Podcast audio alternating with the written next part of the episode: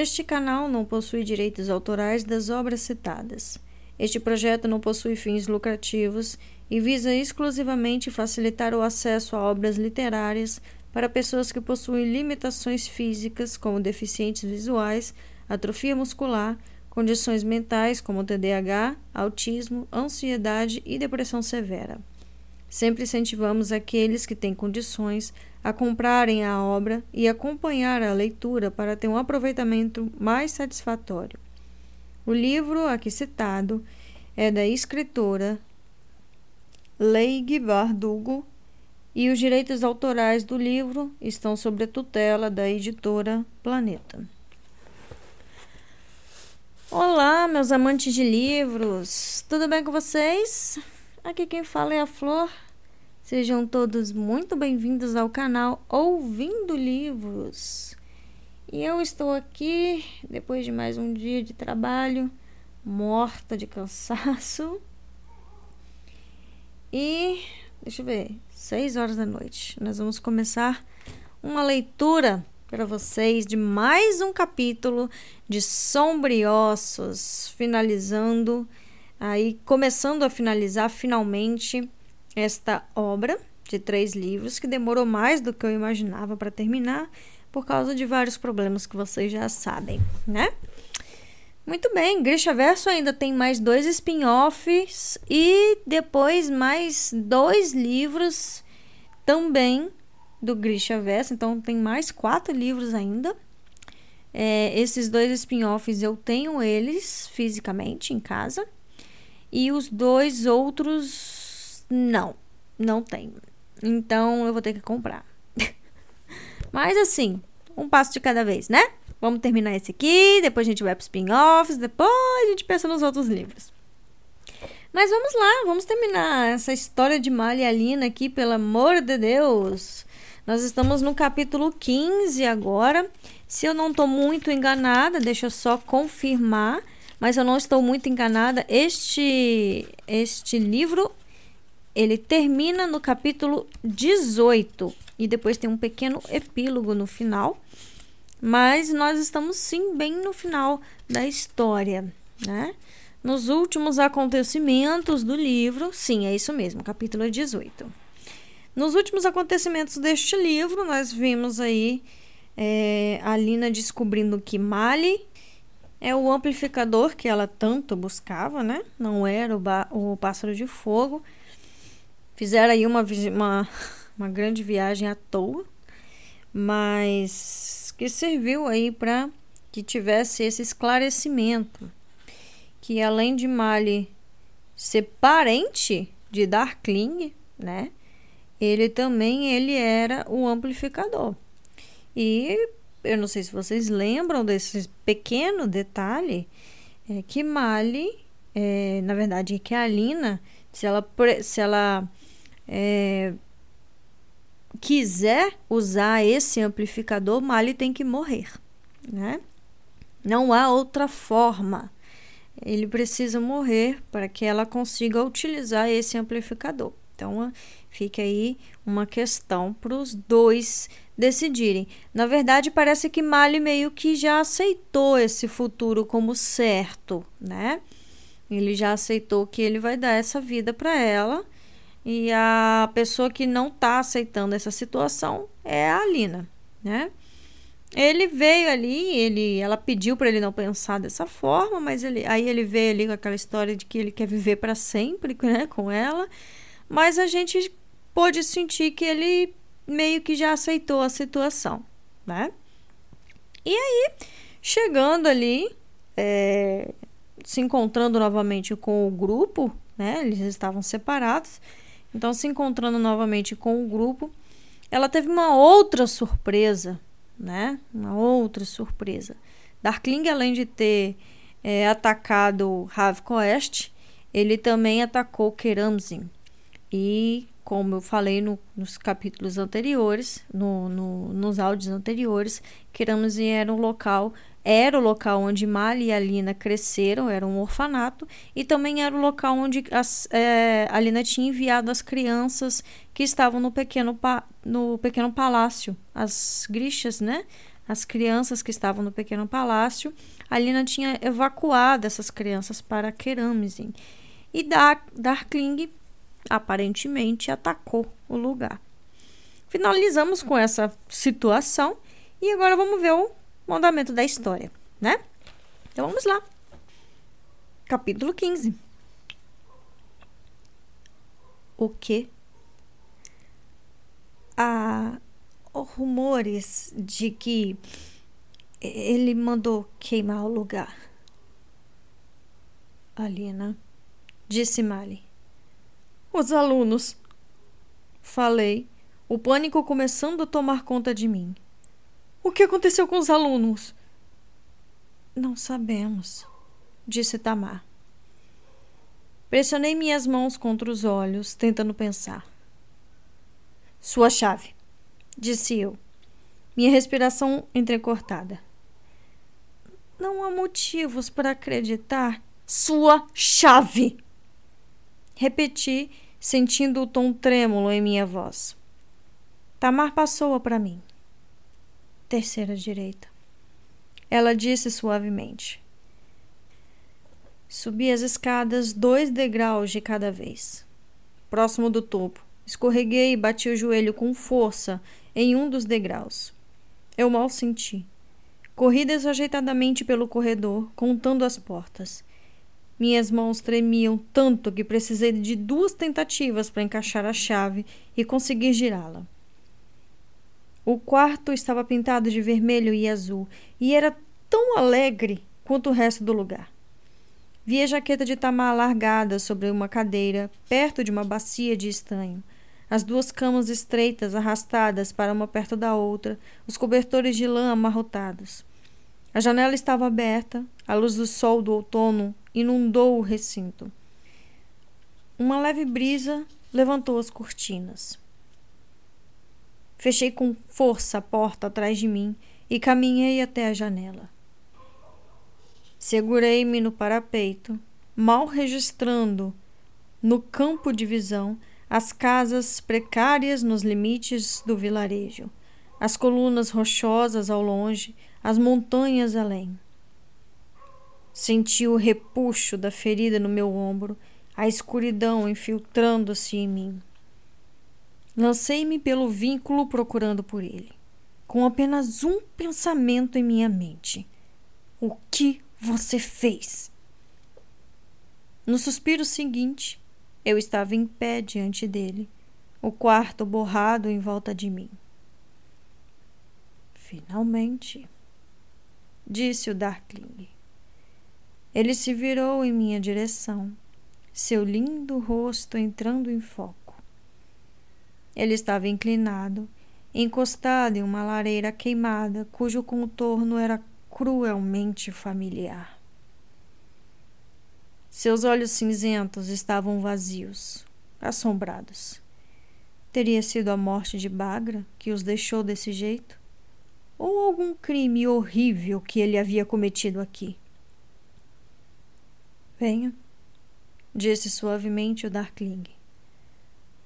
Quero que você veja. Eu estava tremendo, mas deixei que ele pegasse minha mão e a colocasse na dobra de seu braço. Quando fez isso, a visão borrada ficou clara e a sala ganhou vida ao meu redor. Estávamos no que tinha sido a sala de estar em Keramzin. Os sofás maltrapilhos estavam manchados de preto com a fuligem. O querido samovar de Anacuia estava caído de lado, uma carcaça maculada. Não havia sobrado nada das paredes além de um esqueleto incinerado e irregular, fantasmas de portas. A escada de metal em curva que um dia levara à sala de música tinha se dobrado com o calor, seus degraus fundidos juntos. O teto desaparecera. Eu podia ver diretamente através dos destroços do segundo andar. Onde deveria estar o sótão, só havia o céu cinza. Estranho, pensei estupidamente. O sol está brilhando em Devastoba. Estou aqui há dias. Ele falou, conduzindo-me pelos destroços, sobre pilhas de escombros, pela extensão do que um dia foi o hall de entrada, esperando por você.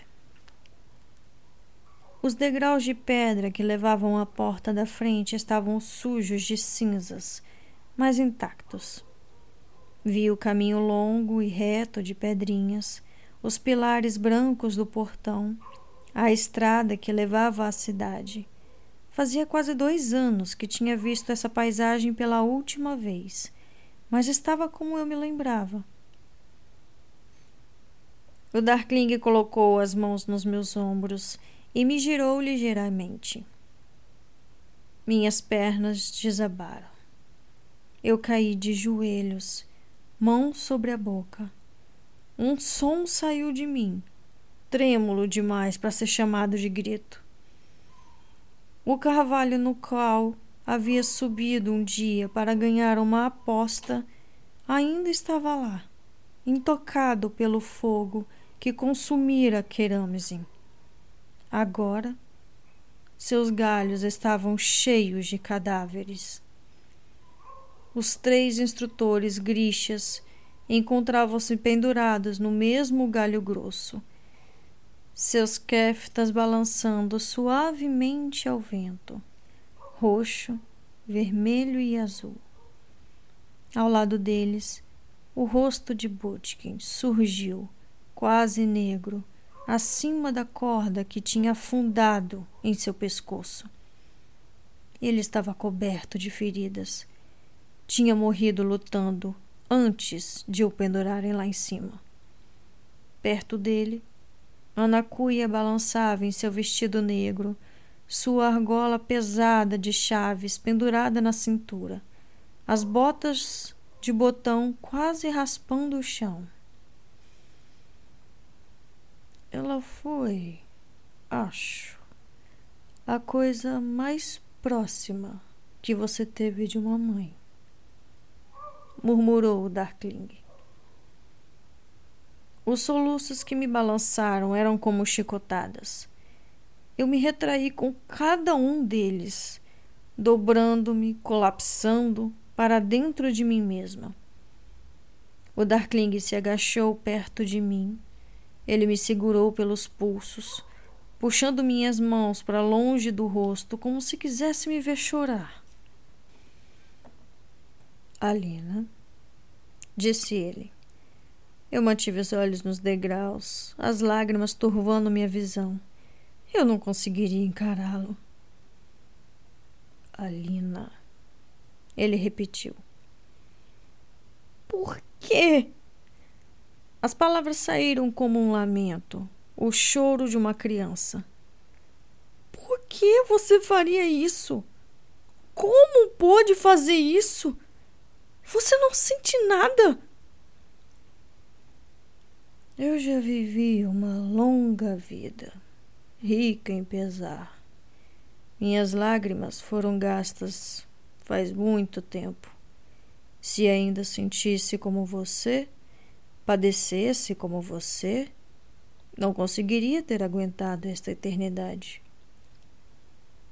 Espero que Bodk tenha matado vinte de seus grixas, disse eu com raiva. Uma centena! Ele era um homem extraordinário. Onde estão os alunos da Kling? Eu me forcei a perguntar, embora não estivesse certa de que pudesse aguentar a resposta. O que você fez? Onde você está, Alina? Eu tinha certeza de que viria até mim quando eu atacasse Ravicoest. Achei que sua consciência exigiria isso. Só podia torcer para que isso atirasse do seu isolamento. Onde eles estão? Gritei. Eles estão seguros, por enquanto. Estarão a bordo do meu esquife quando voltar à dobra. Como reféns. disse eu sem emoção. Ele assentiu com a cabeça. Caso você tenha qualquer vontade de me atacar em vez de se render, em cinco dias retornarei ao não-mar e você virá comigo. Você e o seu rastreador. Ou levarei a dobra até a costa de Ravco Oeste e farei essas crianças marcharem uma a uma para as garras dos Volcaras. Este lugar, essas pessoas, elas eram inocentes. Esperei centenas de anos por este momento, pelo seu poder, por esta chance. Eu a conquistei com perdas e com grande esforço. Vou conseguir, Alina, custe o que custar. Eu queria golpeá-lo, dizer que o faria ser despedaçado por seus próprios monstros. Queria dizer que lançaria todo o poder dos amplificadores de Morozova sobre a cabeça dele. Um exército de luz nascidos de Merzostes, perfeitos em sua vingança.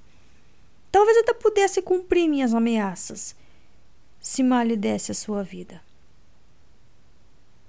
Não sobrará nada sussurrei.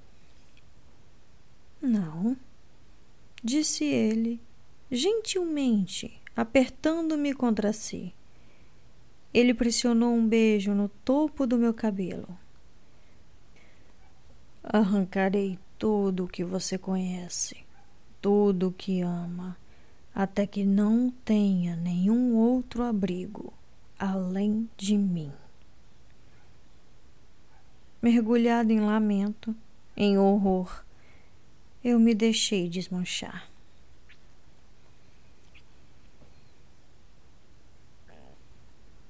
Eu ainda estava de joelhos, minhas mãos seguravam a beirada da janela e minha testa estava pressionada contra as tábuas de madeira da parede da pensão.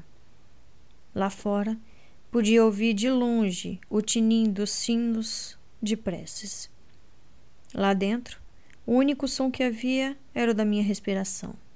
Meus soluços rasgados, conforme o chicote continuava a me açoitar, enquanto arqueava as costas e chorava. Foi assim que eles me encontraram. Não ouvi a porta se abrir, nem seus passos quando se aproximaram. Só senti mãos gentis me segurando.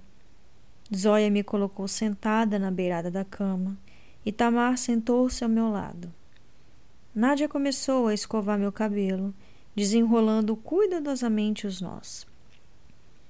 Gênia primeiro lavou meu rosto, e então minhas mãos, com um pano fresco que molhava em uma bacia. Ele cheirava vagamente a menta. Nós nos sentamos ali, sem dizer nada, todos eles reunidos em volta de mim. Ele. Ele pegou os alunos. Eu falei entorpecida. Vinte e três crianças. Ele assassinou os professores e Butkin. E Ana Cuia, uma mulher que nunca conheceram. A mulher que me criou. Mali, ele nos contou. Disse Nádia suavemente. Acho que alguma parte de mim esperava acusação, recriminação. Em vez disso, Gênia descansou a cabeça no meu ombro. Tamar espremeu minha mão. Isso não era apenas algo para me reconfortar, eu percebi.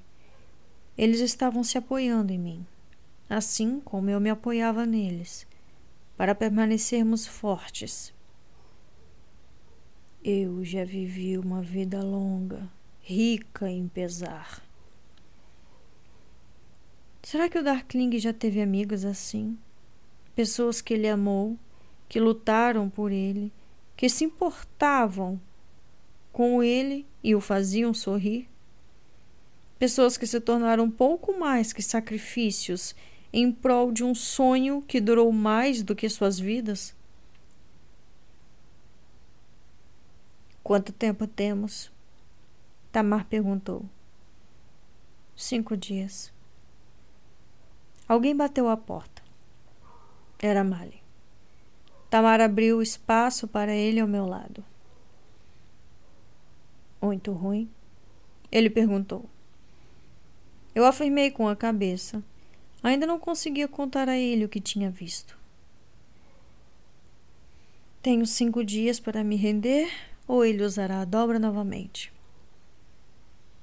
Ele fará isso de qualquer modo, disse Mali. Você mesmo disse isso. Ele encontrará o um motivo. Talvez eu consiga ganhar algum tempo. A que custo? Você estava disposta a oferecer a sua vida? Ele disse em voz baixa. Por que não me deixa fazer o mesmo? Porque eu. Eu não aguentaria, Mali. Seu rosto ficou rígido. Ele pegou no meu pulso e mais uma vez senti aquele choque. A luz cascateou através dos meus olhos, como se meu corpo inteiro estivesse pronto para rachar no meio. Havia um poder indescritível atrás daquela porta, e a morte de Malha abriria o caminho. Você vai aguentar, disse ele. Do contrário, todas essas mortes, tudo de que abrimos mão, terá sido em vão. Guinea pigarreou. Hum, na verdade, talvez não seja necessário. David tem uma ideia.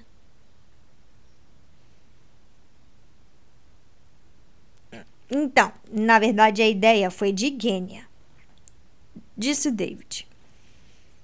Estávamos amontoados em volta de uma mesa sob um toldo, um pouco depois da rua da hospedaria. Não havia nenhum restaurante de verdade nessa parte do vilarejo, mas uma espécie de taberna improvisada tinha sido montada em um terreno queimado. Havia lanternas penduradas sobre mesas frágeis, um barril de madeira de leite doce fermentado e carne sendo assada em dois tambores de metal, como a que víramos no primeiro dia no mercado. O ar estava carregado daquele cheiro de fumaça de zimbro.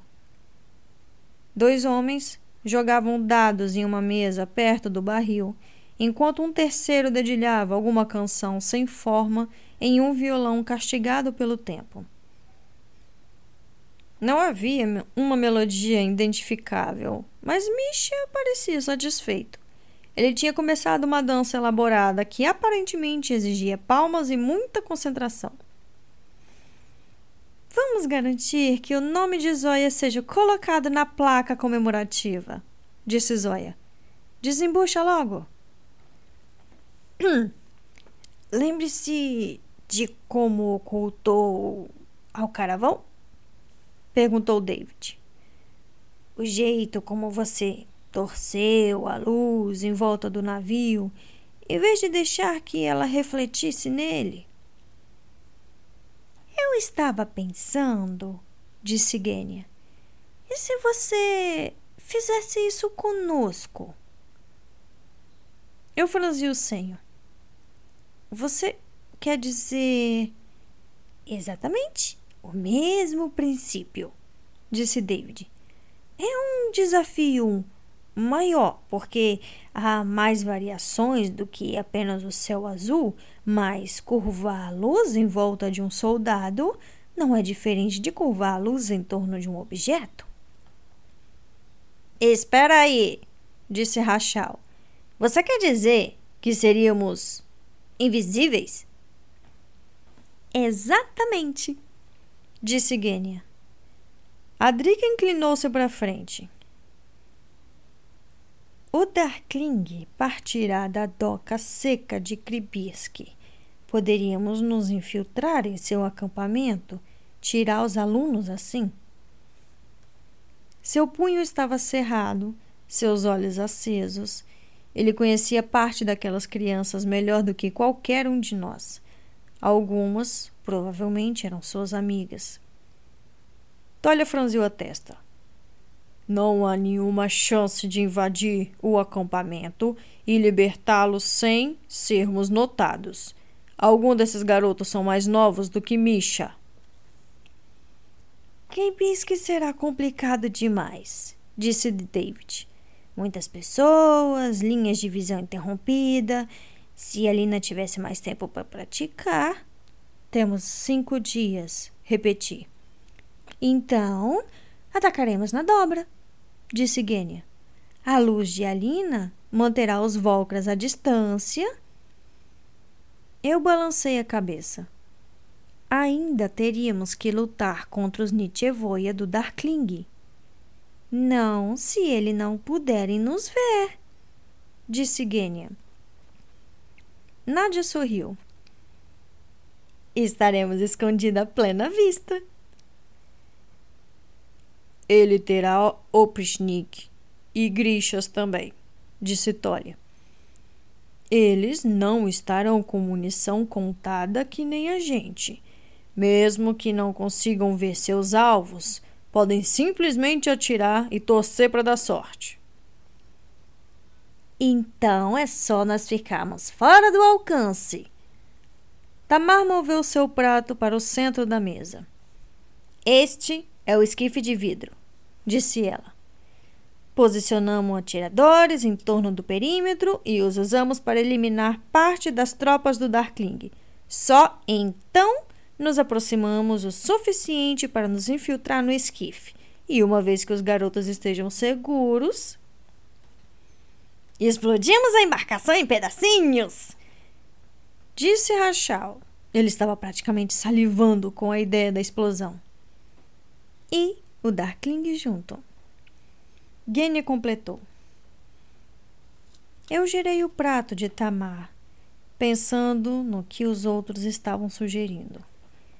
Sem o terceiro amplificador, meu poder não seria páreo para o de Darkling em um confronto direto. Ele já tinha demonstrado isso muito bem. Mas, e se eu me aproximasse dele sem ser vista? Usando luz para me ocultar do mesmo modo que outros usavam a escuridão. Era sorrateiro, até covarde, mas o Darkling e eu tínhamos deixado a honra para trás fazia muito tempo. Ele estivera na minha cabeça, travaram uma guerra no meu coração. Eu não estava interessado em uma luta justa, não se houvesse uma chance de salvar a vida de Mali. Como se pudesse ler minha mente, Mali disse: Não gosto dessa ideia. Muitas coisas podem dar errado. Isso não é apenas escolha sua, disse Nádia. Você esteve lutando conosco e sangrando conosco por meses. Merecemos a chance de tentar salvar sua vida. Mesmo sendo um Okazatsaia inútil, disse Zoya. Cuidado, disse Rachel. Você tá falando com. Espere. O, o que ele é do, do Darkling? Primo? Sobrinho? Mal estremeceu. Eu não faço ideia. Você vai começar a se vestir todo de preto agora? Mali respondeu com um firme não. Você é um de nós, disse Gênia. Quer goste disso ou não? Além do mais, se a Lina tiver que matar você, ela pode ficar completamente maluca e terá os três amplificadores. E aí só Misha poderá pará-la com o poder de suas danças terríveis. Ela é bem estável mesmo, disse Rachel. Ele bateu com os dedos nas têmporas. Não está totalmente aqui, se é que você me entende. Eles estavam brincando, mas talvez estivessem certos também. Seu destino era para ser o meu equilíbrio. O que eu sentia por Mali era confuso, persistente e talvez deixasse meu coração partido, mas também era algo humano. Nadia esticou a mão e cutucou Mali. Pelo menos considere a possibilidade de aceitar o plano. E, se tudo der errado, a Lina ganha um novo bracelete, concluiu Zóia. Eu fechei a cara. Que tal eu fatiar você e ver como seus ossos se encaixam? Zóia ajeitou o cabelo. Aposto que são tão lindos como o resto de mim. Eu girei o prato de Tamar mais uma vez, tentando imaginar o que esse tipo de manobra exigiria. Desejei ter o talento de Nikolai para estratégia. Mas de uma coisa eu tinha certeza. Será necessário mais do que uma explosão para matar o Darkling. Ele sobreviveu à dobra e à destruição da capela. Então o quê? Perguntou Rachel. Tem que ser eu, disse. Se conseguirmos separá-lo de seus soldados das sombras, posso usar o corte. O Darkling era poderoso, mas eu duvidava que mesmo ele pudesse se recuperar de ser dividido ao meio. E embora não tivesse nenhuma reivindicação legítima em relação ao nome de Morozova, eu era conjuradora do Sol. Havia torcido por um destino grandioso, mas aceitaria um assassinato sem danos colaterais. Zóia soltou um riso breve e alegre. É, talvez isso funcione. Vale a pena pensar na ideia, falei para Mali. O Darkling vai esperar um ataque, mas não esperará por isso. Mali ficou em silêncio por algum tempo. Tudo bem, disse ele. Mas se der errado, todos nós concordamos com o que precisa ser feito. Ele olhou em volta da mesa. Um por um, eles assentiram com a cabeça. A expressão de Tolia era estoica. Gênia baixou o olhar. Finalmente restava apenas eu. Quero que você me dê sua palavra, Lina. Engoli seco. Eu farei. As palavras tinham sabor de ferro em minha língua. Ótimo, disse Mali. Ele segurou minha mão. Agora vamos mostrar a Misha como se dança mal de verdade. Matar você, dançar com você. Algum outro pedido? Hum, não, não que eu me lembre agora, disse ele, me puxando para perto, mas tenho certeza de que pensarei em algo. Encostei a cabeça no ombro de Mali e inspirei seu cheiro. Sabia que não devia me permitir acreditar nessa possibilidade. Não tínhamos um exército, não tínhamos os recursos de um rei, só tínhamos esse grupo maltrapilho. Arrancarei tudo que você conhece, tudo que ama. Se tivesse a chance, eu sabia que o Darkling usaria essas pessoas contra mim mas nunca ocorreu a ele que elas pudessem ser mais do que um fardo. Talvez ele as houvesse subestimado, e talvez tivesse me subestimado também. Era estúpido, era perigoso, mas Ana Cunha costumava me dizer que a esperança era sorrateira como a água. De alguma forma, ela sempre encontrava uma maneira de entrar.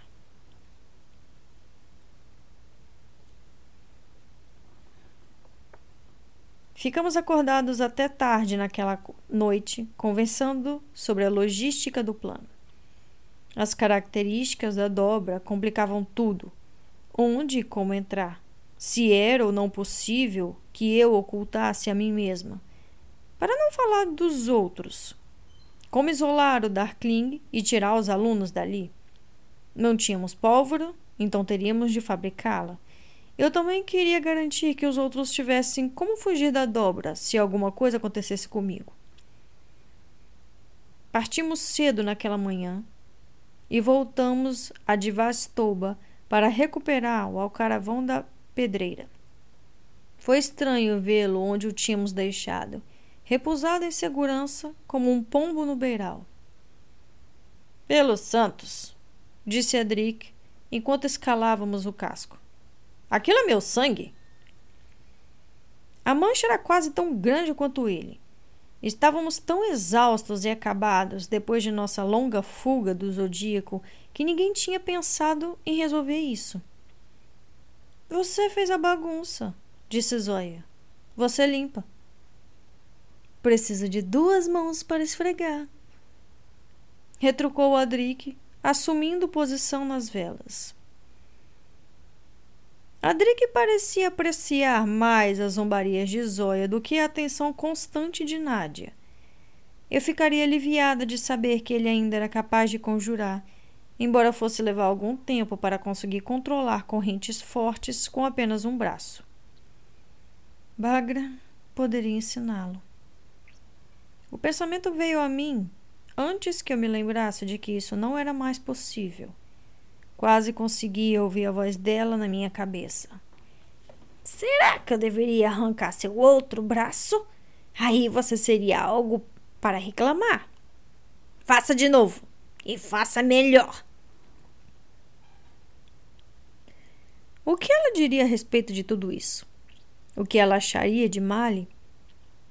Afastei o pensamento para longe. Nunca saberíamos, e não havia tempo para lamentações. Uma vez no ar, os aeros estabeleceram um ritmo gentil e aproveitei o tempo para praticar o curvamento da luz enquanto camuflava a embarcação abaixo de nós. A jornada só levou algumas horas e aterrissamos em uma pastagem pantanosa a oeste de Carieva, cidade onde todo ano, no verão, aconteciam as vendas de cavalo. O lugar era conhecido somente por seu hipódromo e seus estábulos de criação. E mesmo sem a guerra, nesta época do ano estaria praticamente deserto. A missiva para o aparate propunha que nos encontrássemos na pista de corrida. Tamari Rachal faria uma busca no local a pé para garantir que não estávamos caindo em uma armadilha. Se alguma coisa desse errado, eles dariam meia volta para nos encontrar e decidiríamos o que fazer a partir dali. Eu não achava que o aparato fosse nos entregar ao Darkling, mas havia possibilidade de ele ter feito algum tipo de novo acordo com o Churran ou com os Fierdanos. Estávamos um dia adiantados e a pastagem era o lugar perfeito para praticar a ocultação de alvos em movimento. Misha insistiu em ser o primeiro. Eu sou o menor, disse ele. Isso tornará as coisas mais fáceis. Ele correu para o centro do campo. Eu levantei as mãos, girei os pulsos e Misha desapareceu. Rachel assoviou em apreciação. Vocês podem me ver! Misha gritou. Assim que ele começou a balançar os braços, a luz em volta dele ondulou e seus antebraços magricelas apareceram como se estivesse flutuando no vazio. Concentre-se. Eles desapareceram. Misha! instruiu Mali. Corra até nós. O menino apareceu e então desapareceu novamente conforme eu ajustava a luz. Eu consigo vê-lo pela lateral, disse Tolia do outro lado da pastagem. Soltei a respiração. Tinha que pensar sobre isso mais cuidadosamente. Disfarçar o navio tinha sido mais fácil porque eu só estava alterando o reflexo da luz a partir de baixo. Agora devia pensar em todos os ângulos. Melhor, disse Tolia. Zóia deu um pequeno grito. Aquele pestinha acabou de me chutar. Garota inteligente, disse Mali. Eu ergui uma sobrancelha. Mais inteligente do que algumas pessoas, ele teve o decoro de ruborizar. Gastei o resto da tarde ocultando um, depois dois, depois cinco grixas de uma vez só no campo. Era um tipo diferente de trabalho, mas as lições de Bagra ainda se aplicavam. Se eu me concentrasse com força excessiva para projetar meu poder, as variáveis me sobrecarregariam.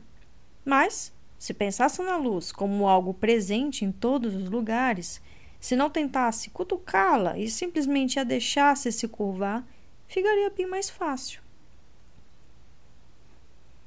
Pensei nas vezes em que viu Darkling usando seu poder para cegar soldados em uma batalha, atingindo vários inimigos ao mesmo tempo. Era fácil para ele, natural. Sei coisas sobre o poder que você mal poderia imaginar. Eu pratiquei naquela noite, e então recomecei na manhã seguinte, depois que Tamara e Rachel partiram mas minha concentração insistia em vacilar. Com mais atiradores, nosso ataque no esquife do Darkling talvez tivesse mesmo alguma chance. O que estaria nos esperando na pista de corrida? O próprio sacerdote? Ninguém. Eu tinha imaginado um exército de camponeses protegido pelos três amplificadores, marchando sob a bandeira do pássaro de fogo. Essa não era mais a guerra que estávamos travando. Eu posso vê-lo. Zóia cantarolou para mim. E era verdade.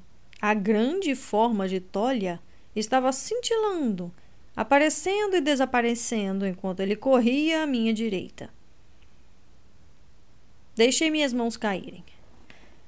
Vamos interromper um pouco? Sugeri. Nadia e Adrig desenrolaram uma das velas para que ela pudesse ajudá-lo a aprender a lidar com o movimento ascendente do ar. E Zóia se esticou preguiçosamente no deck para oferecer críticas pouco construtivas. Enquanto isso, David e Gaine estudavam um de seus cadernos, tentando entender de onde poderiam extrair os componentes para uma dose de lumia. Acontece que Genia não tinha apenas uma aptidão para venenos.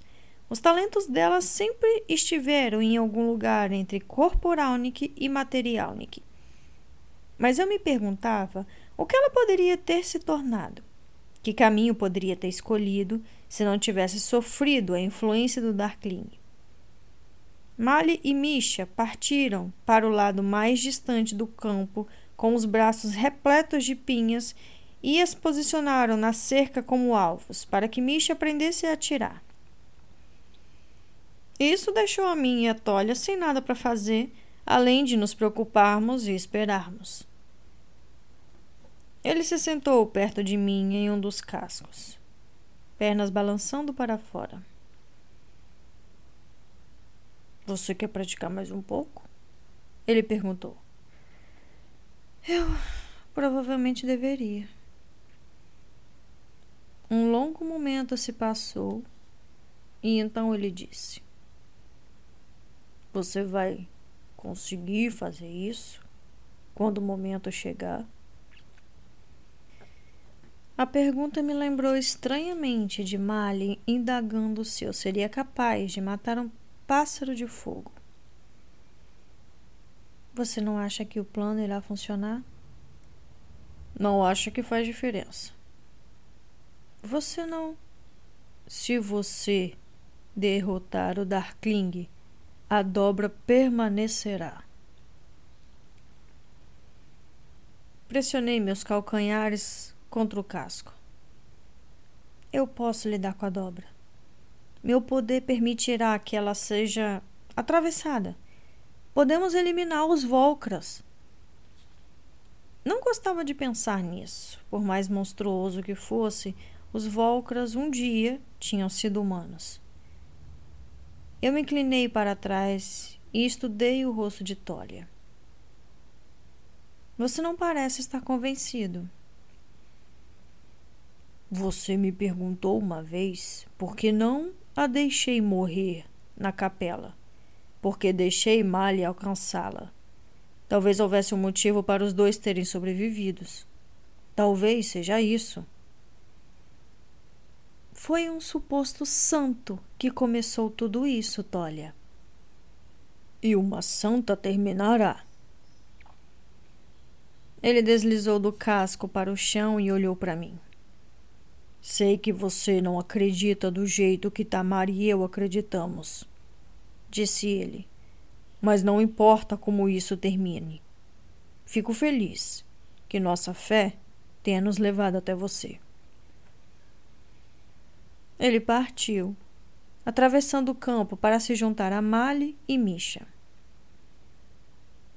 Tenha sido coincidência ou destino que fizera Tolia e Tamar, meus amigos. Eu era grata por eles. E se fosse sincera comigo mesmo, invejava a fé deles. Se conseguisse acreditar que fui abençoada para algum propósito divino, talvez isso facilitasse as decisões difíceis. Eu não sabia se nosso plano iria funcionar e, mesmo que funcionasse, ainda havia muitas variáveis desconhecidas. Se conseguíssemos sobrepujar o Darkling, o que aconteceria com seus soldados de sombras? E quanto a Nikolai? E se o fim do Darkling causasse a morte dele? Será que deveríamos tentar capturar o Darkling em vez de matá-lo? Se sobrevivêssemos, Mali teria que se esconder sua vida estaria perdida se alguém descobrisse o que ele era. Ouvi o som de cascos de cavalo. Nádia e eu subimos na plataforma para olhar melhor. E meu coração afundou quando o grupo entrou no campo de visão. Talvez existam mais na pista de corrida, disse Nádia. Talvez disse eu, mas não acreditava nisso. Eu contei rapidamente. Doze soldados. Conforme se aproximaram, vi que eram todos jovens e a maioria ostentava tatuagem do sol no rosto. Ruby estava lá, com seus lindos olhos verdes e a trança loura. E vi Vladim, entre eles, com dois outros homens barbados que acreditei reconhecer dos guardas sacerdotais. Pulei da plataforma e fui cumprimentá-los. Quando o grupo me viu, seus membros desmontaram e se abaixaram sobre um joelho só, cabeças inclinadas. Ah, disse Zóia. Isso de novo? Lancei um olhar de aviso para ela, embora tivesse tido o mesmo pensamento. Tinha quase me esquecido de como odiava o fardo da santidade. Mas vesti a carapuça, desempenhei o meu papel. Levantem-se, disse eu, e quando fizeram isso, gesticulei para que Vladim viesse à frente. Esses são todos? Ele assentiu com a cabeça. E que desculpa o aparate enviou? Ele engoliu em seco. Nenhuma. Os peregrinos fazem pressas diárias por sua segurança e pela destruição da dobra. Ele diz que a última ordem deixada por você foi para que ele cuidasse do seu rebanho. E meu pedido de ajuda? Ruby balançou a cabeça. O único motivo de sabermos que você e Nikolai Landsoff tinham pedido ajuda foi a atitude de um monge leal a você que recuperou a mensagem da igreja de Santa Luque. Então, como vieram parar aqui? Vladim sorriu e aquelas covinhas absurdas apareceram em suas bochechas novamente. Ele trocou olhares com Ruby. Nós escapamos, ela disse. Eu sabia que o aparato não era confiável, mas alguma parte de mim tinha esperado que ele pudesse me oferecer mais do que preces. Mas eu havia dito a ele que cuidasse dos meus seguidores, que os mantivesse seguros, e eles estavam certamente mais seguros na Catedral Branca do que marchando para a dobra. O aparate faria o que ele faz melhor: esperar. Quando a poeira baixasse, ou eu teria derrotado Darkling, ou teria me transformado em um Martin. De um jeito ou de outro, ainda haveria aqueles dispostos a pegar em armas em meu nome. O império de fiéis do aparate cresceria. Apoiei as mãos no ombro de Vladim e Ruby. Obrigada por sua lealdade. Espero que não se arrependam dela. Eles inclinaram a cabeça e murmuraram: Sanctalina. Vamos andando, disse eu. Seu grupo é grande o suficiente para ter atraído atenção. E essas tatuagens não devem ter ajudado. Onde estamos indo? perguntou Ruby, puxando seu cachecol para esconder a tatuagem. Para dentro da dobra. Eu vi os novos soldados se mexerem inquietos. Para lutar? Ela perguntou. Para viajar. Mali respondeu. Sem exército, sem aliados, nós tínhamos mais três dias até enfrentar o Darkling. Íamos nos arriscar e, se falhássemos, não haveria mais opções. Eu teria que assassinar a única pessoa que já amei e que já me amou. E eu mergulharia de volta para a batalha, vestindo seus ossos. Fim do capítulo 15. Capítulo 16 não seria seguro nos aproximarmos de Kribirsk daquele lado da dobra. Então, decidimos montar nosso ataque a partir de Ravka Oeste. E isso significava lidar com a logística da travessia. Como Nadia e Zoya não conseguiriam manter o Alcaravão no ar com muitos passageiros adicionais, acertamos que Tolia escoltaria o Soldado Sol para a costa leste da dobra e nos esperaria lá. Eles levariam um dia completo a cavalo, e isso daria o restante de nós tempo suficiente para entrar em Rafco Oeste e localizar uma base adequada para o acampamento. Então, voltaríamos a ponto de partida para levar os outros através da dobra, protegidos pelo meu poder. Embarcamos no Alcaravão e poucas horas depois estávamos acelerando através da entranha neblina negra da dobra das sombras.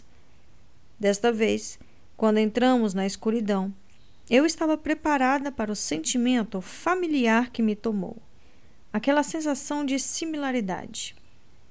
Ela era mais forte agora que eu tinha mexido com Merzost, o mesmo poder que havia criado aquele lugar. Eu a entendia melhor também a necessidade que tinha levado Darkling a tentar recriar os experimentos de Morozova, um legado que sentia como se fosse seu. Os Volcaros vieram para cima de nós e eu vislumbrei as silhuetas de suas asas. Ouvi seus gritos enquanto giravam em torno do círculo de luz que conjurei. Se dependesse do Darkling, logo eles estariam bem alimentadas. Fiquei grata quando voamos para o céu sobre Ravco. O território, a oeste da dobra, tinha sido evacuado. Sobrevoamos vilas e casas abandonadas, sem viva alma vista. No fim, decidimos nos estabelecer em uma fazenda de maçãs ao sudoeste do que tinha sobrado de Novokribisk, menos de um quilômetro e meio das bordas sombrias da dobra. Chamava-se Tomikiana. O nome escrito na lateral da casa, onde preparavam conservas, o celeiro cheio de prensas de cidra. Seus pomares estavam repletos de frutas que nunca seriam colhidas. A casa do proprietário era refinada, uma construção que parecia um pequeno bolo perfeito, mantida com cuidado e com uma cúpula branca no topo. Eu me senti quase culpada quando Rachel quebrou uma janela e escalou por dentro a fim de destrancar as portas. Novos ricos, bufou Zóia. Quando passamos pelos aposentos excessivamente decorados, cada prateleira ou mantel cheios de bonecos de porcelanas e bibelôs. Guinea pegou um pouquinho de cerâmica. Detestável. Eu gosto daqui. Adric protestou. É legal. Zoya fez um som como se fosse vomitar. Oh, talvez o gosto venha com a idade. Sou apenas três anos mais novo que você. Então talvez seja condenado a ser brega. A mobília tinha sido coberta com lençóis. Misha arrancou um deles e correu de quarto em quarto com a peça ondulando às suas costas, como uma capa. A maioria dos armários tinha sido esvaziadas, mas Rachel encontrou uma lata de sardinhas que abriu e compartilhou com Ongata. Teríamos que enviar pessoas a fazendas próximas para procurar alimentos. Depois de garantir que não havia outros ocupantes, deixamos David, Genia e Misha para começarem a busca de materiais para a produção de lúmia e pólvora. Então, o restante de nós reembarcou no Alcaravão para cruzar de volta a Rávica. Tínhamos planejado nos reunir com os Soldat Sol no monumento de Santa Anastácia, que ficava em uma colina abaixo, perto do que um dia fora Tsama. Graças a Anastácia, Tsema tinha sobrevivido à praga debilitante que havia consumido metade da população dos vilarejos próximos. Mas Tsema não tinha sobrevivido à dobra. Fora engolida quando os experimentos desastrosos do herege negro criaram o não-mar. O monumento era um pouco perturbador uma mulher gigante de pedra ascendendo da terra, braços abertos, olhar benevolente fixo no vazio da dobra. Anastácia, diziam os rumores, tinha salvado incontáveis cidades da doença. Será que ela havia realizado milagres ou era simplesmente uma curandeira talentosa? Tinha alguma diferença? Chegamos antes do sol da sol, então Aterrissamos e acampamos de noite. O clima ainda estava quente o suficiente para não precisar de tendas. Por isso, esticamos nossos sacos de dormir perto do pé da estátua, próximo ao campo irregular enfeitado de pedregulhos vermelhos. Malha levou Rachel com ele para tentar achar uma presa para o jantar. A caça era rara aqui, como se os animais suspeitassem tanto do Nomar quanto nós. Enrolei um chale em volta dos ombros e desci pela colina até a borda do literal negro. Dois dias, pensei, observando as névoas escuras cercadas. Eu sabia que era tolice pensar que entendia o meu futuro. Toda vez que tentara prever meu destino, minha vida tinha virado de cabeça para baixo. Ouvi um som leve de algo arranhando atrás de mim. Eu me virei e congelei. Nicolai estava empoleirado em cima de uma rocha alta. Ele estava mais limpo do que antes, mas vestia as mesmas calças compridas maltrapilhas. As garras de seus pés seguravam na crista da pedra e suas asas de sombras batiam gentilmente no ar. O olhar negro e inescrutável. Eu tinha torcido para que ele se mostrasse novamente, mas agora não sabia o que fazer. Será que estivera nos observando? O que ele tinha visto? Quanto havia compreendido? Cuidadosamente, coloquei a mão no bolso, temerosa de que qualquer movimento súbito o fizesse fugir. Estiquei a mão a esmeralda Landsov repousando em minha palma. Ele franziu o rosto, uma linha aparecendo entre suas sobrancelhas. Então, dobrou as asas e saltou silenciosamente da rocha. Foi difícil não me afastar. Eu não queria ficar com medo, mas o modo como ele se movia era tão inumano. Ele andou lentamente na minha direção, olhos fitando o anel. Quando estava a menos de dois passos de distância, inclinou a cabeça para o lado. Apesar dos olhos negros e das linhas de tinta pulsando em seu pescoço, ele ainda tinha uma fisionomia elegante. As maçãs do rosto, delicadas de sua mãe, a mandíbula forte que deve ter vindo de seu pai, embaixador. Sua cara ficou ainda mais fechada. Então, ele esticou a mão e pegou a esmeralda em suas garras. É. As palavras morreram em meus lábios. Nicolai virou a minha mão e colocou o anel em meu dedo. Minha respiração ficou presa entre um riso e um soluço.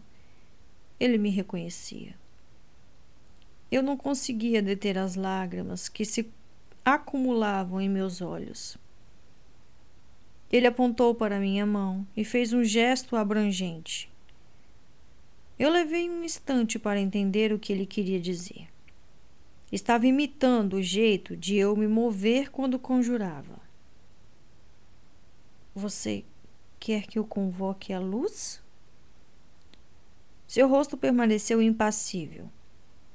Eu deixei a luz do sol acumular na palma da minha mão. É isso? O brilho pareceu eletrizá-lo. Ele agarrou minha mão e bateu com ela contra seu peito. Eu tentei me retrair, mas ele segurou minha mão no mesmo lugar. Sua pegada era como uma prensa, fortalecida pela monstruosidade que o Darkling colocara dentro dele. Eu balancei a cabeça. Não.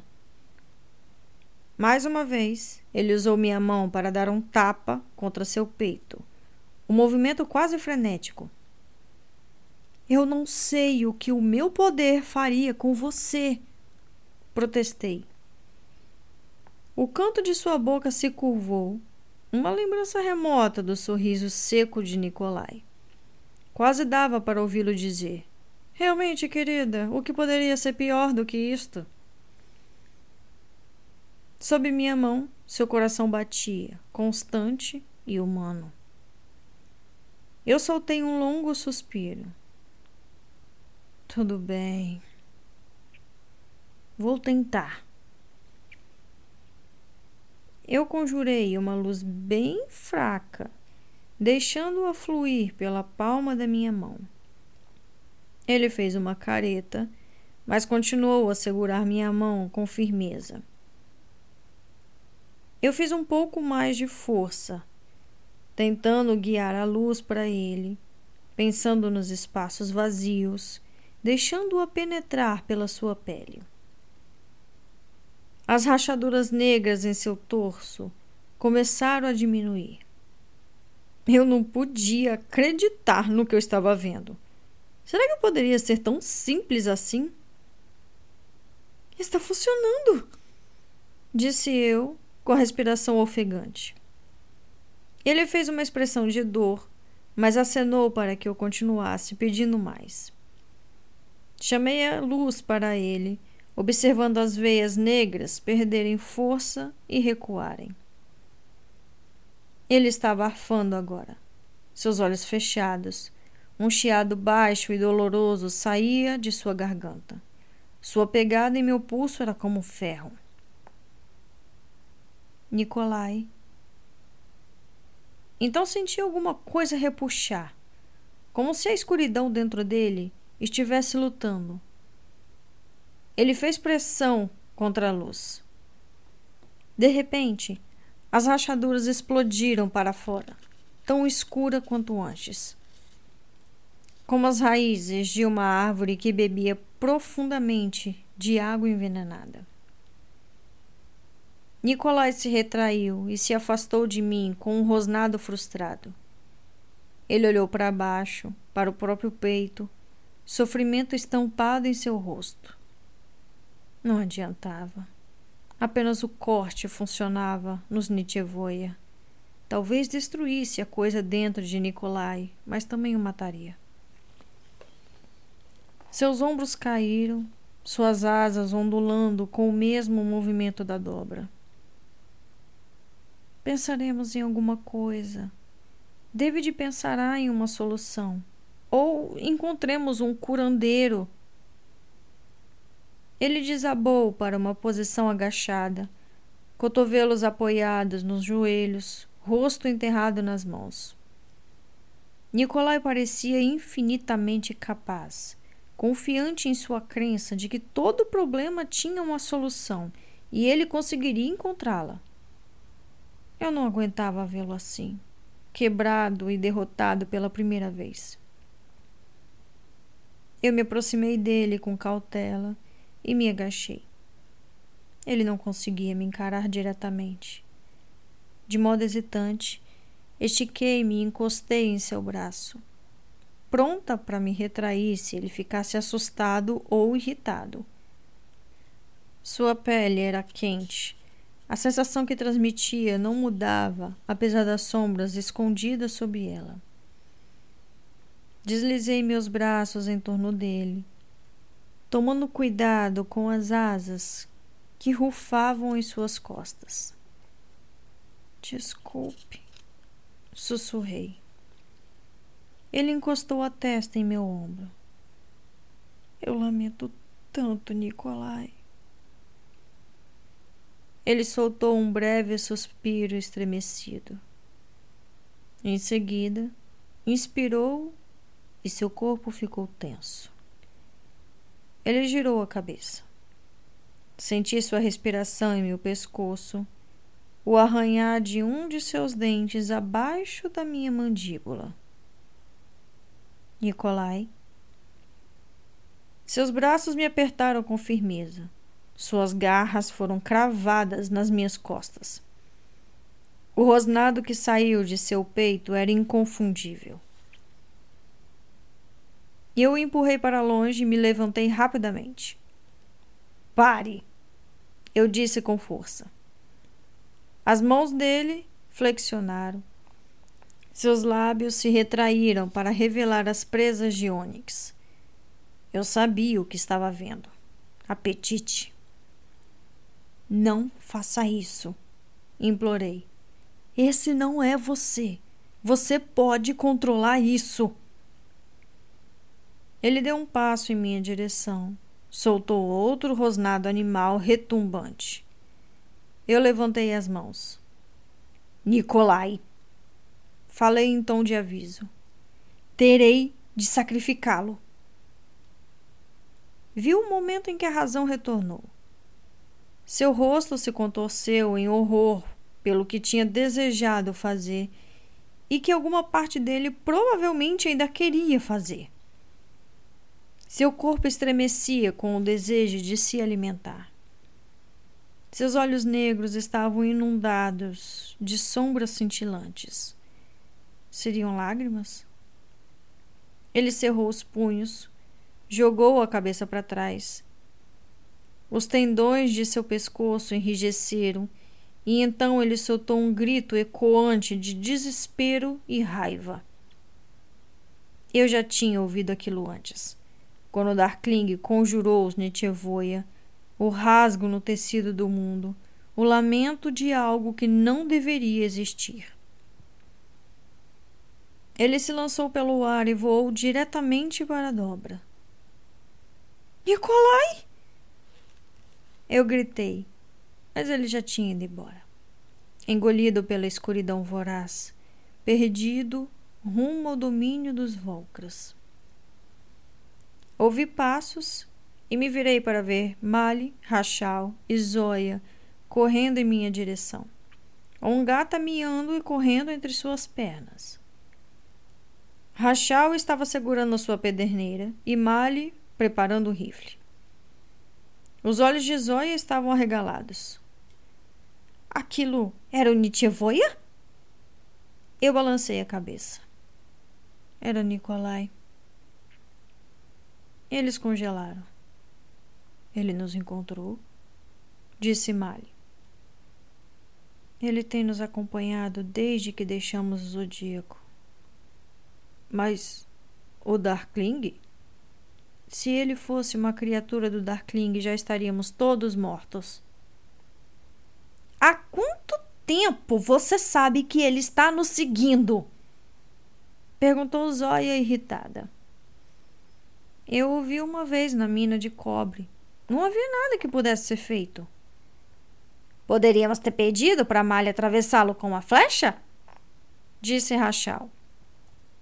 Eu apontei o dedo para ele. Eu não abandonaria você e não vou abandonar Nikolai. Calma. Malha interveio, dando um passo para frente. Ele se foi agora e não faz sentido brigar por isso. Rachel, vá acender uma fogueira. Zóia, os galos silvestres que pegamos precisam ser limpos. Ela olhou fixamente para ele e não se mexeu. Ele revirou os olhos. Tudo bem. Eles precisam ser limpos por outra pessoa. Por favor, vá achar alguém em que mandar. Com prazer. Rachel guardou a pederneira na manga. Eles são todos malucos, Ongata, disse para a gatinha. Exércitos invisíveis, príncipes monstruosos. Vamos tacar fogo em algo! Eu esfreguei a mão nos olhos quando foram embora. Você vai gritar comigo também? Não, eu já desejei flechar Nicolai várias vezes, mas isso parece um pouco mesquinho agora. Estou curioso sobre esse anel, contudo. Tinha me esquecido da enorme joia em minha mão. Eu a peguei e a enterrei no bolso. Nicolai me deu isso no zodíaco. Achei que ele pudesse reconhecer o anel, quem sabe. E deu certo? Acho que sim antes dele tentar me devorar. Santos. Ele voou para dentro da dobra. Você acha que ele queria se matar? Eu não sei. Talvez seja simplesmente um destino de férias para ele agora. Nem sei se os Volcras o veriam como presa. Apoiei-me na rocha onde Nicolai tinha estado empoleirado fazia apenas alguns minutos. Ele tentou fazer com que eu o curasse. Não funcionou. Você não sabe o que será capaz de fazer depois que os amplificadores forem combinados. Quer dizer, depois de eu assassinar você? Alina. Nós não vamos conversar sobre isso. Você não pode simplesmente puxar as cobertas sobre a cabeça e fingir que isso não está acontecendo. Posso e vou. Você está sendo insolente. E você está sendo nobre, se sacrificando e me deixa com vontade de bater em você. Bom, já é um começo. Não tem graça. Como devo lidar com isso? Ele perguntou. Eu não me sinto nobre ou Marte. Eu só me sinto. O quê? Ele jogou as mãos para o alto. Com fome. Está com fome? Sim, ele retrucou. Estou com fome e cansado e tenho razoável certeza de que Tolia vai comer todos aqueles galos. Eu não me aguentei. Caí no riso. Zóia me avisou sobre isso. Ela fica de mau humor quando está com fome também. Não estou de mau humor. Amuado, corrigi graciosamente. Não estou amuado. Tem razão, disse eu, tentando conter as risadas. Definitivamente está mais bicudo do que amuado. Mali agarrou minha mão e me puxou para um beijo. Ele mordiscou minha orelha com força. Ai! Eu avisei a você que eu estava com fome. Você é a segunda pessoa que tenta me morder hoje. Ah, vai piorar bastante Quando chegarmos ao acampamento, pedirei para ouvir o terceiro conto de Craig. Contarei a Rachel que você prefere cachorros. Contarei a Zóia que não gosta do cabelo dela. Continuamos assim até voltar ao alcaravão, empurrando e zombando um do outro, sentindo diminuir um pouco do peso das últimas semanas. Mas quando o sol se pôs e eu olhei por sobre o ombro para a dobra, Perguntei-me que coisas humanas ainda restariam além de suas margens e se elas podiam ouvir nossos risos. Os soldados sol chegaram mais tarde naquela noite e só conseguiram tirar algumas horas de sono antes de partirmos no dia seguinte. Estavam cautelosos quando entramos na dobra, mas eu esperava que reagissem de maneira pior agarrando imagens sagradas e entoando preces. Quando demos nosso primeiro passo para a escuridão e deixei a luz inundar a área ao nosso redor, eu entendi. Eles não precisavam implorar para seus santos. Eles tinham a mim. O alcaravão flutuava bem acima de nós, dentro da redoma brilhante que eu tinha criado. Mas eu havia escolhido viajar pela areia a fim de praticar o curvamento da luz dentro dos limites da dobra. Para o Solda de Sol, nossa demonstração nova de poder era mais um milagre. Prova adicional de que eu era uma santa viva. Eu me lembrei do argumento do aparate. Não existe poder maior do que a fé, e não existirá exército maior do que aquele que for conduzido por ela. Rezei para que ele estivesse certo, que eu não fosse apenas outro líder aceitando a lealdade alheia e recompensando-a com mortes honradas e inúteis. Levamos boa parte daquele dia e da noite para cruzar a dobra e escoltar o soldado de sol até a costa oeste. Quando voltamos a Tomiquiana, David e Genya tinham tomado conta do lugar. A cozinha parecia ter sido atingida por uma tempestade. Panelas borbulhantes cobriam um fogão e uma enorme chaleira fora trazida da prensa da cidade para servir como recipiente de resfriamento. David estava montado em um banquinho perto da grande mesa de madeira onde poucas semanas atrás os servos provavelmente tinham rolado massa.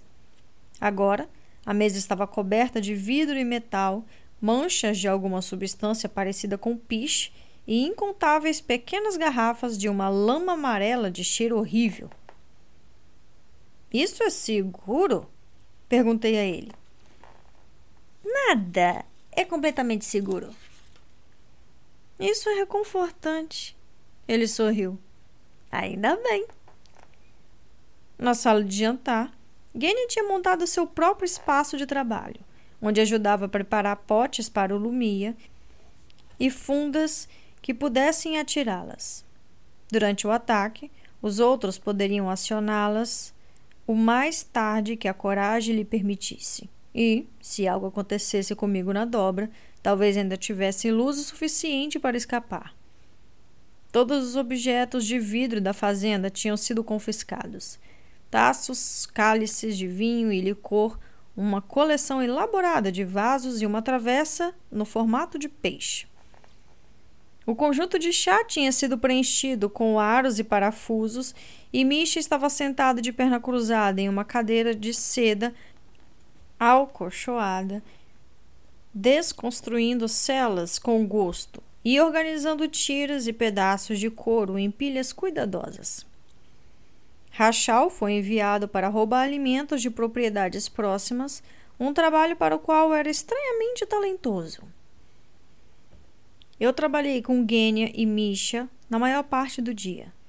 Nos jardins, os aeros praticaram a criação de um lençol acústico era uma variante do truque que Zóia tinha feito depois do desmoronamento nas cavernas, e eu torcia para que o artifício nos permitisse entrar na dobra e assumir posições no escuro sem atrair a atenção dos Volcras.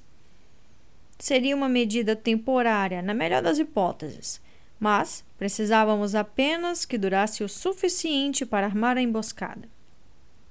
De vez em quando, meus ouvidos estalavam e todo o som parecia abafado. E então ouvia Nádia como se ela estivesse no mesmo recinto, ou a voz de Adric retumbando no meu ouvido. Os estouros de arma de fogo flutuavam até nós, vindos do pomar, onde Mali e os gêmeos escolhiam os melhores atiradores entre o soldado de sol. Precisávamos ser cuidadosos com a munição. Então, eles usavam as balas com parcimônia. Mais tarde, ouviu-os na sala de estar estudando armas e suprimentos.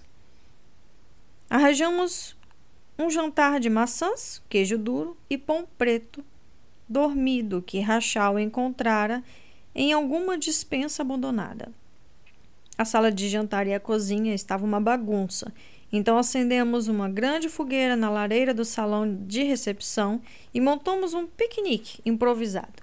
Espalhamos no chão e nos sofás de moiré, assando pedaços de pão espetados em galhos contorcidos de macieira.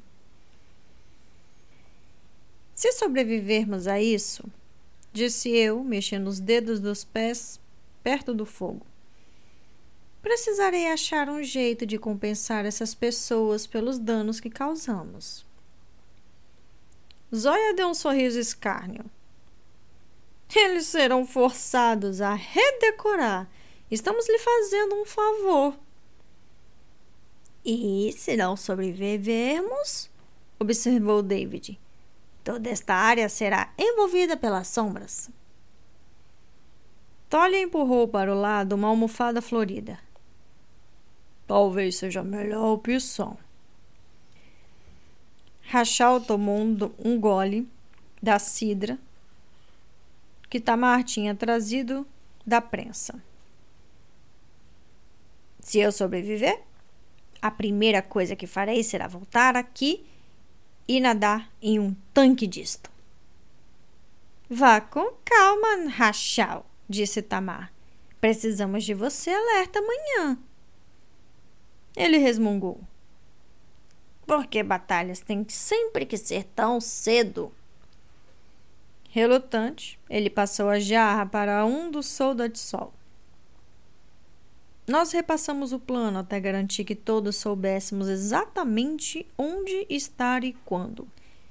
Entraríamos na dobra ao amanhecer.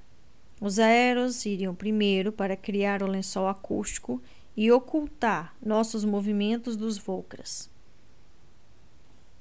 Ouvi Nádia sussurrando com Tamar sobre não querer Adrique com eles. Mas Tamar argumentou com força de que deveriam incluí-lo. Ele é um guerreiro, ela tinha dito. Se o fizer acreditar que agora é menos do que isso, ele nunca descobrirá que pode ser mais. Eu iria com os aéreos, caso algo desse errado. Os atiradores e outros grixas nos seguiriam.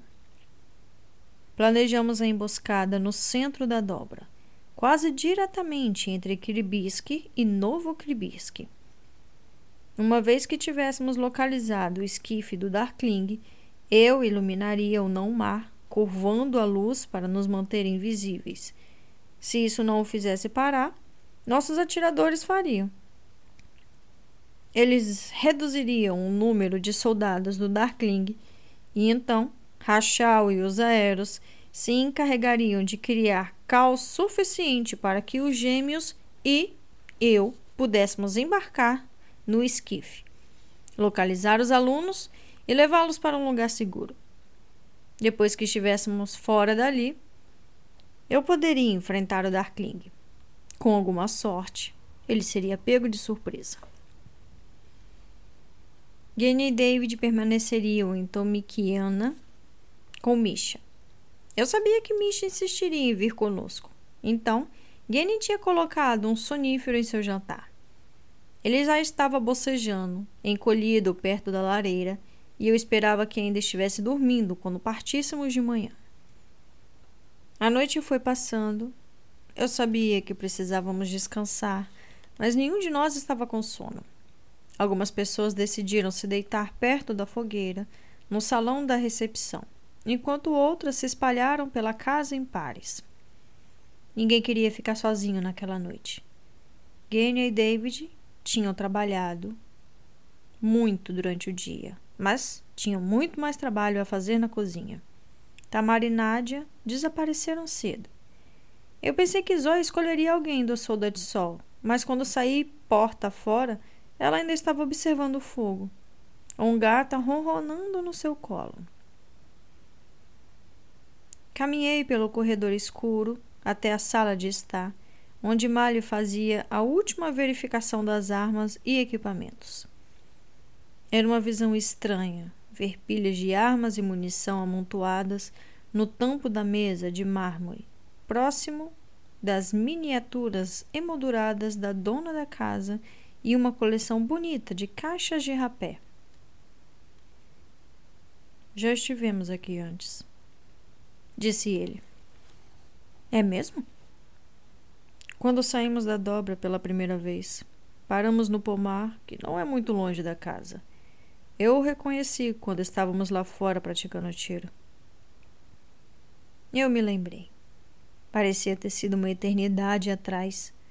As frutas na macieira eram pequenas e azedas demais para comer. Como sou da de sol se saíram hoje? Nada mal. Apenas alguns deles conseguem atirar a uma boa distância. Mas, se tivermos sorte, isso é tudo de que precisaremos. Muitos deles lutaram no primeiro exército, então existe pelo menos uma chance de manterem a calma. O som de risos flutuou até nós, vindo do salão da recepção.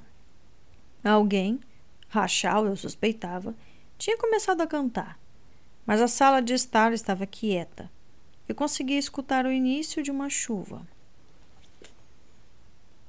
Mali, disse eu. Você acha.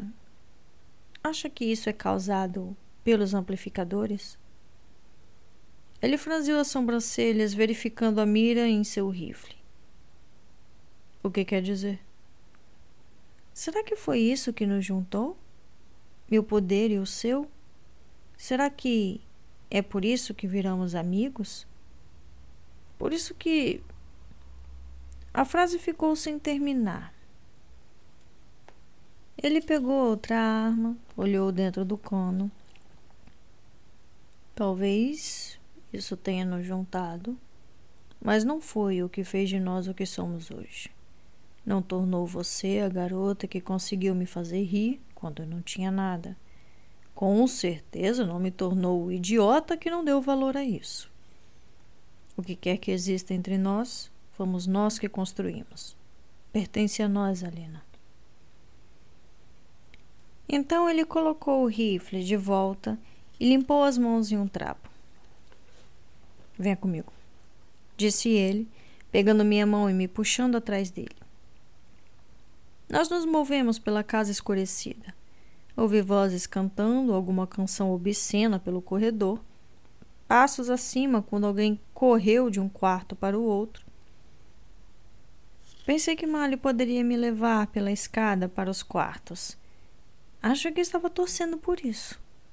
Mas, em vez disso, ele me conduziu pela ala leste da casa, passando por uma sala de tear silenciosa, uma biblioteca, até chegarmos a um vestíbulo sem janelas, contendo espátulas, pás e pedaços de madeira enfileirados. Hum. Agradável? Espera aqui. Ele abriu uma porta que eu não tinha visto, embutida na parede. Na luz fraca, vi que ela levava a um tipo de jardim de inverno longo e estreito. A chuva batia com um ritmo constante contra o teto abobadado e as paredes de vidro. Malho foi mais fundo no aposento, acendeu lanternas posicionadas na beira de um espelho d'água esguio. Macieiras estavam alinhadas ao longo das paredes, suas copas densas com agrupamento de flores brancas. Suas pétalas espalhavam-se como neve no chão de ladrilhos vermelhos e flutuavam na superfície da água. Eu segui Mali pela lateral da piscina. O ar ali dentro era ameno, adocicado por flores de maçã e enriquecido pelo cheiro do solo argiloso. Lá fora, o vento acelerava e uivava com a tempestade. Mas ali dentro, era como se as estações estivessem sido suspensas. Tive a estranha sensação de que poderíamos estar em qualquer lugar que o resto da casa tinha simplesmente desaparecido e nos encontrávamos completamente sozinhos. Na outra ponta do aposento havia uma mesa colocada no canto. Um chale fora acomodado sobre o encosto vazado de uma cadeira. Havia uma cesta de apetrechos de costura descansando em um tapete com padrão de flores de macieira. A dona da casa devia vir aqui para costurar, para beber e seu chá de manhã. De dia, ela teria uma visão perfeita dos pomares através das grandes janelas em arco. Um livro estava aberto na mesa. Olhei para as páginas. É um diário, disse Mali. Estatísticas sobre a plantação de primavera. O progresso das árvores híbridas.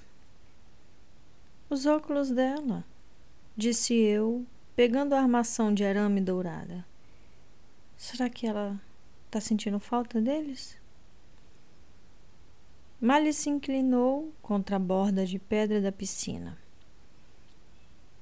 Já parou para imaginar como teria sido se os examinadores grixas tivessem descoberto seu poder em Keramzin?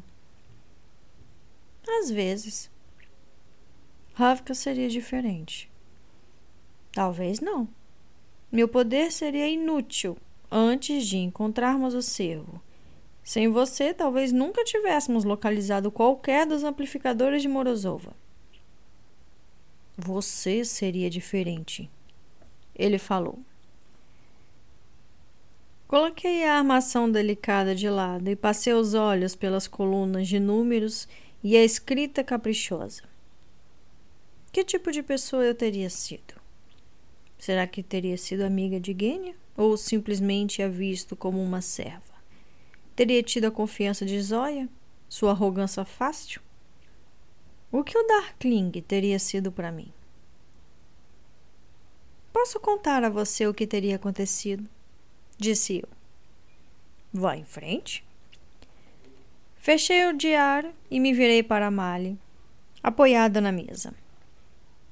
Teria ido para o pequeno palácio e teria sido mimada e paparicada, teria jantado em pratos dourados, nunca teria tido dificuldades em usar meu poder, seria como respirar, o jeito que sempre deveria ter sido. E, com o tempo, teria esquecido de Keramzin. E de mim? De você nunca. Ele levantou uma sobrancelha. Talvez de você. Admiti. Ele riu. O Darkling teria procurado pelos amplificadores de Morozova inutilmente, em vão, até o dia em que um rastreador, um Zé Ninguém, um órfão, o Kazatsaya, viajasse para o gelo de Tisbeia. Está assumindo que eu não morri na dobra. Na minha versão, você jamais foi enviado para a dobra. Quando você contar a história, você pode morrer tragicamente. Nesse caso, pode prosseguir. Esse ninguém, esse desconhecido, esse órfão patético, eu já entendi. Ele seria o primeiro a avistar o cervo depois de séculos de buscas. Então, é claro que o Darkling e eu teríamos que viajar para Disbeia na grande carruagem preta dele. Na neve? No grande trenó preto, eu alterei. E quando chegássemos a Chernast, sua unidade seria levada até a nossa nobre e exaltada presença. E seria permitido que nos falássemos ou teríamos que nos arrastar de barrigas como vermes inúteis que somos? Você poderia andar, mas com extrema deferência. Eu estaria sentada em uma plataforma elevada, ostentando joias em meu cabelo e um kefta dourado. Não preto? Eu refleti um pouco. Talvez preto. Não faria diferença, disse Mali. Ainda assim, eu não seria capaz de parar de olhar para você. Eu ri. Não. Você estaria trocando olhares com Zóia. Zóia está lá? Ela não está sempre. Ele sorriu. Eu teria notado você.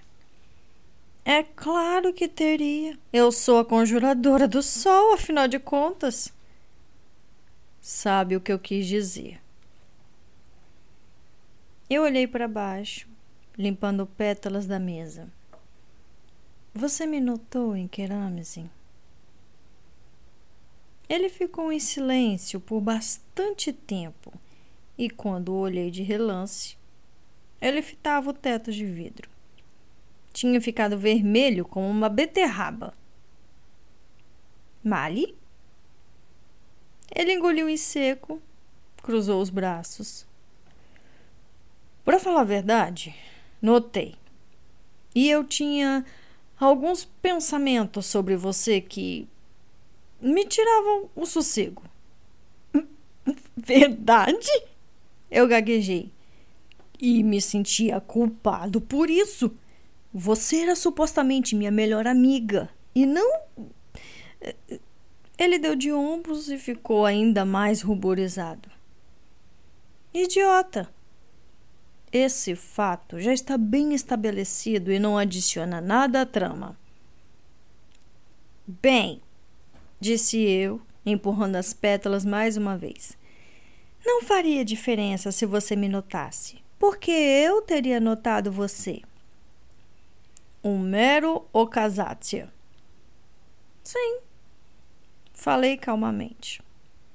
Eu não estava mais no clima de provocá-lo. E o que teria visto? Um soldado, cheio de si, com cicatrizes, extraordinário. E esse teria sido o nosso início. Ele se levantou e se aproximou de mim. E este ainda teria sido nosso fim. Ele estava certo. Mesmo em sonhos, não tínhamos um futuro. Se de alguma forma sobrevivêssemos ao dia seguinte, eu teria de buscar uma aliança e uma coroa. Mali teria que achar um jeito de manter sua linhagem em segredo. Gentilmente, ele pegou meu rosto nas mãos. Eu teria sido diferente também, sem você. Mais fraco, imprudente. Ele sorriu um pouco, com medo do escuro. Ele limpou as lágrimas das minhas bochechas. Eu nem tinha percebido que estava chorando. Mas não importa quem eu ou o que eu fosse, eu teria sido seu. Eu o beijei então, com o pesar, a urgência e os anos de desejo, com a esperança desesperada de que pudesse mantê-lo ali, em meus braços, com a consciência maldita de que não poderia. Inclinei-me junto dele, senti a pressão de seu peito, a largura de seus ombros. Vou sentir saudade disso. Disse ele, beijando minhas bochechas, minha mandíbula, minhas pálpebras, do seu gosto. Ele encostou os lábios no espaço vazio atrás de minha orelha. Do seu cheiro. Suas mãos deslizaram pelas minhas costas, do seu toque Minha respiração parou quando sua cintura encostou na minha. E então ele recuou, fitando meus olhos. Eu queria mais para você, falou.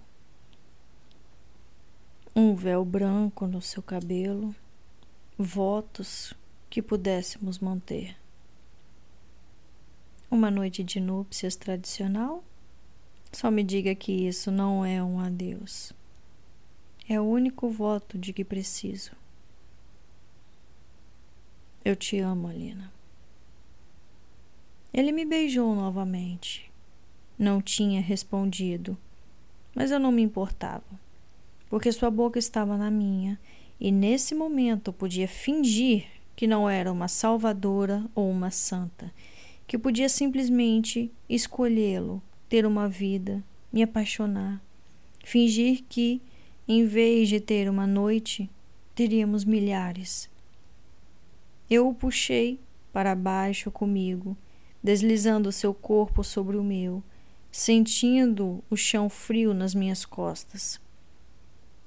Ele tinha as mãos de um soldado, rudes e calejadas, aquecendo minha pele, enviando impulsos vorazes pelo meu corpo que me fizeram levantar os quadris para tentar trazê-lo para mais perto.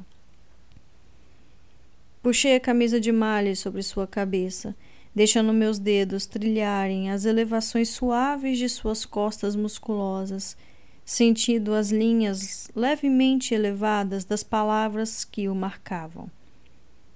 Mas quando ele deslizou o tecido da minha blusa pelos meus braços, eu enrijeci. Súbita e dolorosamente ciente de todas as coisas erradas em mim.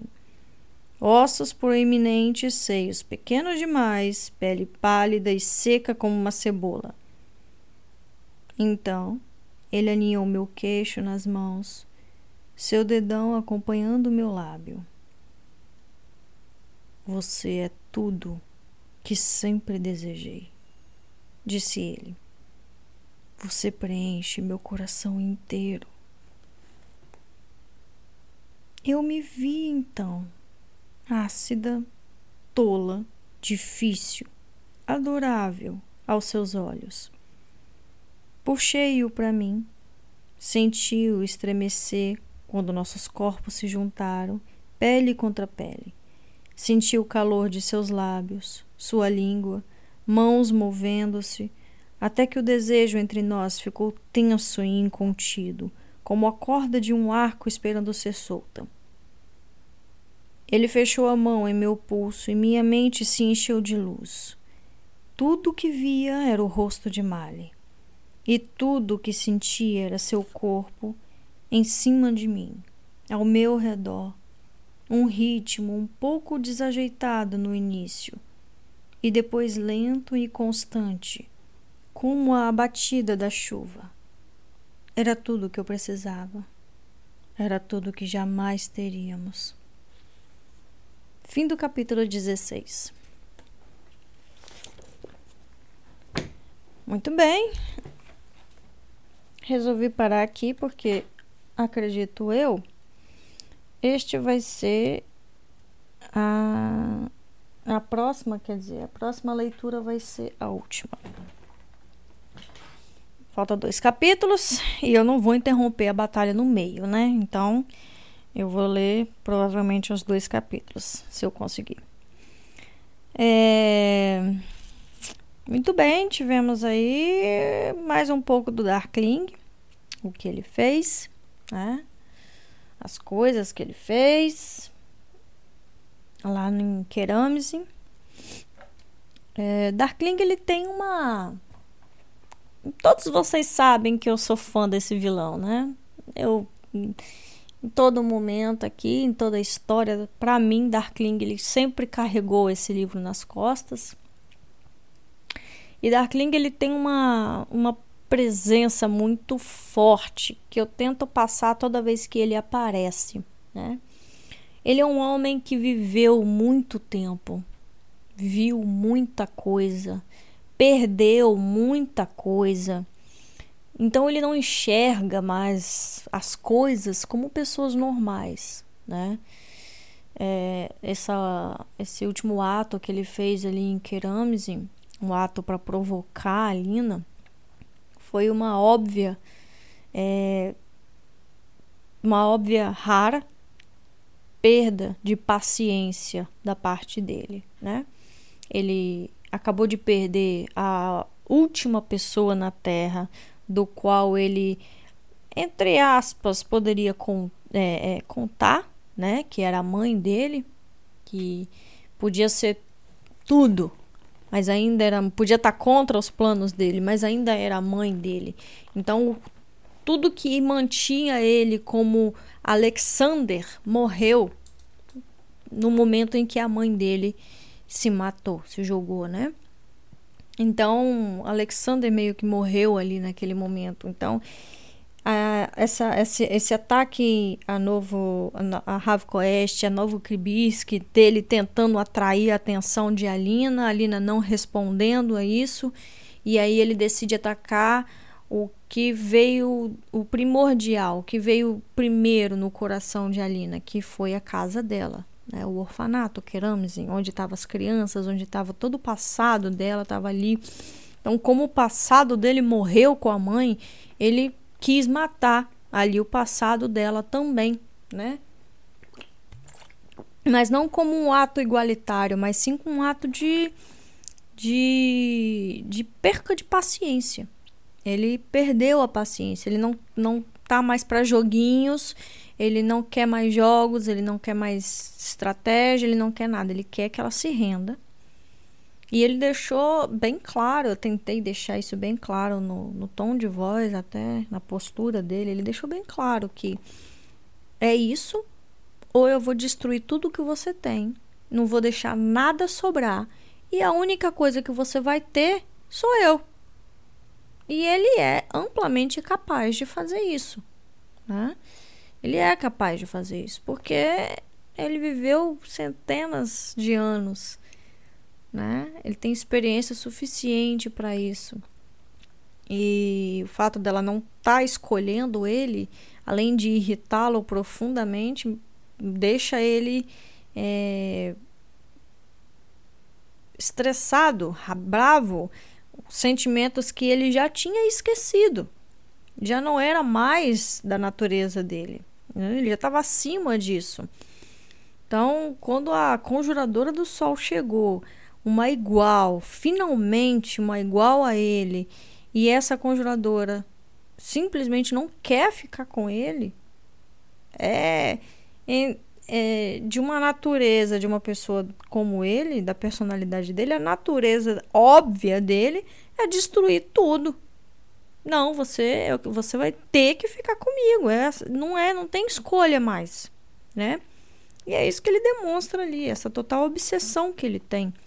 Essa, vontade, essa vontade intrínseca que ele tem não é bem é, não é bem uma, necess, uma, uma obsessão, é uma necessidade que ele tem de ter alguém ali do lado dele que vai passar mais centenas de anos ao lado dele. Ele está sozinho, solitário. É, é, apesar dos planos dele de fazer Ravka crescer, proteger os grixas e tudo, mas ao, ao que eu senti no livro, é, vai ficar bastante claro também no final, acredito eu, não sei, acho que foi a minha, mais minha percepção, é que da grande solidão que ele sente, ele quer ficar com alguém, ele quer ter alguém para ficar com ele, porque ele vai viver para sempre, mais anos e anos e anos e vai ficar sozinho, né? Então, ele perdeu a paciência. Ele ou você se rende ou eu mato tudo que você ama e você vai ter só a mim no final. Básico para alguém que tem tanto poder, né? Vou dialogar isso um pouco mais nos últimos capítulos, nos últimos capítulos do livro, tá? Sobre essa parte da solidão dele e tal. Tem muita coisa para falar ainda, então eu vou deixar para o final. E ali também tivemos os preparativos deles, né, de Mali, Aline e companhia para a guerra. Mali, Alina não teve a, o apoio de, do aparato que imaginou que teria, velho traçoeiro, né, filho de uma rapariga velha. não, não apoiou e quem conseguiu ir apoiar, apoiar teve que ir fugindo. Né? Então ela teve pouco apoio, vai enfrentar, enfrentar o ser mais poderoso de Ravka, mais o seu exército com pouco mais de 20 pessoas. O plano é engenhoso. É...